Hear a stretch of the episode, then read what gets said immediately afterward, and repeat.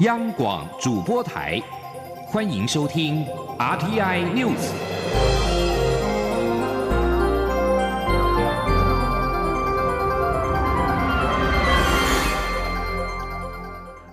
各位好，欢迎收听这节央广主播台提供给您的 RTI News，我是陈子华。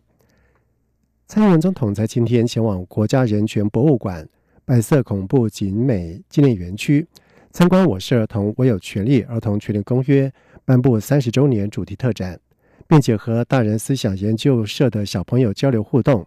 总统表示，要让台湾强大、可以生存，并让世世代代的台湾人都可以幸福、自由、民主、人权，是一定要记住的三个要件。记者刘玉秋的报道。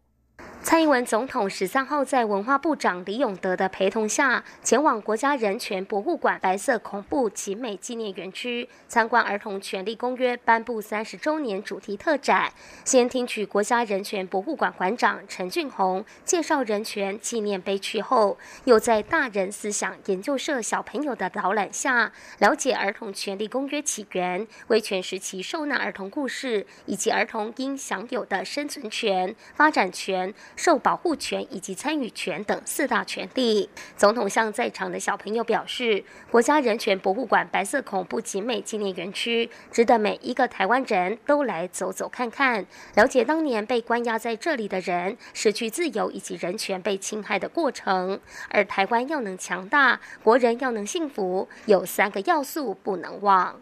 让台湾可以强大，让台湾可以生存，让世世代代台湾人都可以。幸福的很重要的事情就是自由、民主、人权。无论你们长多大，请记住这三件事情：自由、民主、人权，一定要记住。导览结束后，总统也与小朋友进行座谈，接受孩子们的提问。而孩子们对总统充满兴趣，所提的问题五花八门，包括如何说服妈妈让你碰政治还当上了总统，如何让所有的孩子受到应有权利的保障，总统要从哪里开始倾听民意等等。总统皆一一回答，气氛相当融洽。总统说。他会说服母亲让他参与政治，他相当感谢父母给他尊重与发展的权利。同时，总统也说，他希望所有孩子都受到国家政策的保护，除了生存权、受保护权外，也希望国家有更多的空间，让孩子的参与权可以发挥出来。总统也强调。他身为总统的责任，就是要让人民有自由表达的权利，也期待公民能坐下来一起做决定，让国家可以往前走，让下一代可以更幸福。中央广播电台记者刘秋采访报道。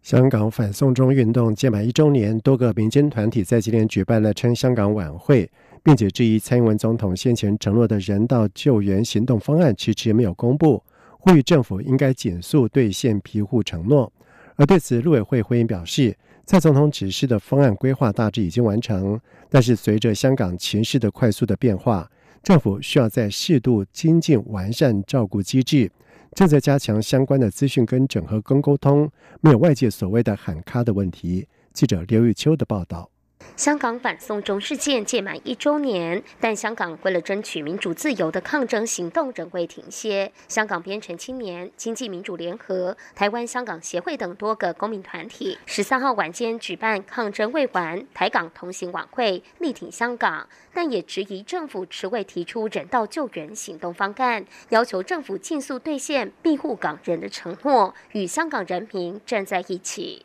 对于民团质疑人道救援行动方案卡关，陆委会副主委邱垂正重申，蔡总统对于港人的关怀不变。陆委会依照总统的指示所做的相关方案规划已大致完成，但随着香港情势的快速变化，陆委会对港版国安法立法情形的掌握、香港局势发展以及国际社会对香港后续反应与做法，政府需在适度精进完善照顾机制，做更完整的细致安。排。目前，陆委会正加强相关资讯的整合，并与相关机关联系沟通，没有外界所谓有疑虑以及喊卡的问题。邱垂正说：“呃，有关于港国安法的相关历史进度，啊，我们的持续的关注当中，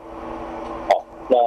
我们的呃相关的规划方案也在积极的进行。那等到完成所有的呃程序核定后，我们会尽速说明。这原民团举办管会力挺香港，邱垂正说：“对于国内相关民间团体长期关注香港民主自由人权，并展现力挺香港、守护台湾的决心，陆委会表达敬佩与尊重。”中广播电台记者刘秋采访报道。民主监督联盟在今天下午在总统府前的凯达格兰大道举办了庶民上凯道的活动，除了诉求要罢免不适任的立委，也为已故的高雄市议会议长许坤元默哀。记者陈国维的报道。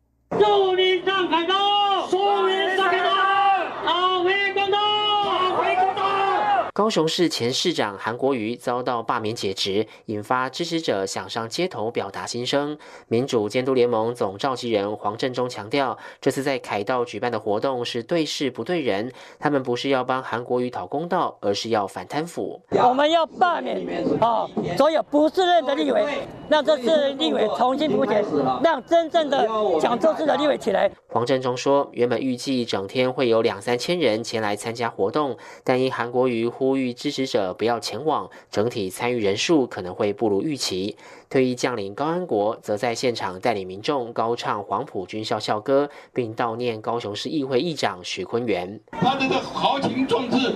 未能够如愿，结果他含恨而终，这是我们所不舍的。中华统一促进党总裁白狼张安乐也现身会场。他表示，为了两岸和平，他还是会支持国民党。但国民党把三民主义的党魂丢了，所以国民党要把党魂找回来。中央广播电台记者陈国伟台北采访报道。外福部中央健康保险署在今天召开了一届会议，在经过了两个多小时的共识之后。卫福部长陈时中会后宣布，原定在八月上路的健保差额医财新制延后实施，而先处理极端案例以及公开平台的问题。陈时中表示，在会中认为现行新制分类有偏颇，将会一步步解决问题，可能分阶段上路，但是希望不要拖太久。政策将会开放心胸，没有非要不可。同时，健保署在日前宣布，在八月开始定八类，共三百五十二项。全民健康保险差额特材收费的上限，避免同一个特材在不同院所加价差过大，引发医界的反弹。而陈世忠在下午主持会议，邀请了数十名的医师表达意见之后，接受媒体联访时表示，整件事牵扯很广，长期实施之后可能会有后续衍生的问题，先治缓着处理，先搜集比较急较极端的案例，了解问题之后再处理。此外，陈世忠也表示，透过资讯公开，建立更友善的平台，不要再以访单方式让民众看不懂，也不知如何来比价。平台在建立之后，消费者将会有更充分的选择权，强化价格、选择内容。两个月内再开会讨论。根据一份最新的研究，为全球的高血压的病患提供了可靠的证据。部分的专家担心，抗高血压的药物恐怕会增加。感染二零一九年冠状病毒疾病 （COVID-19），俗称武汉肺炎的风险并不会发生。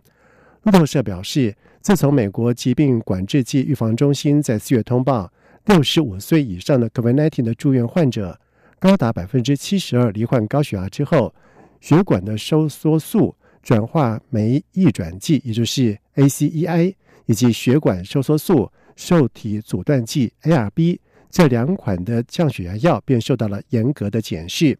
而这份在今天所公开发表的新研究上面发现，服用降压药 ACEI 以及 ARB 在感染 COVID-19 或者是住院的几率上，跟其他第一线的降压药物相比，并没有临床上显著增加的风险。而这份研究分析，美国跟西班牙一百一十万名服用降压药患者的电子的病例，不过研究还没有经过同才的审查。以上这节整点新闻由陈子华编辑播报，这里是中央广播电台台湾之音。无限的爱向全世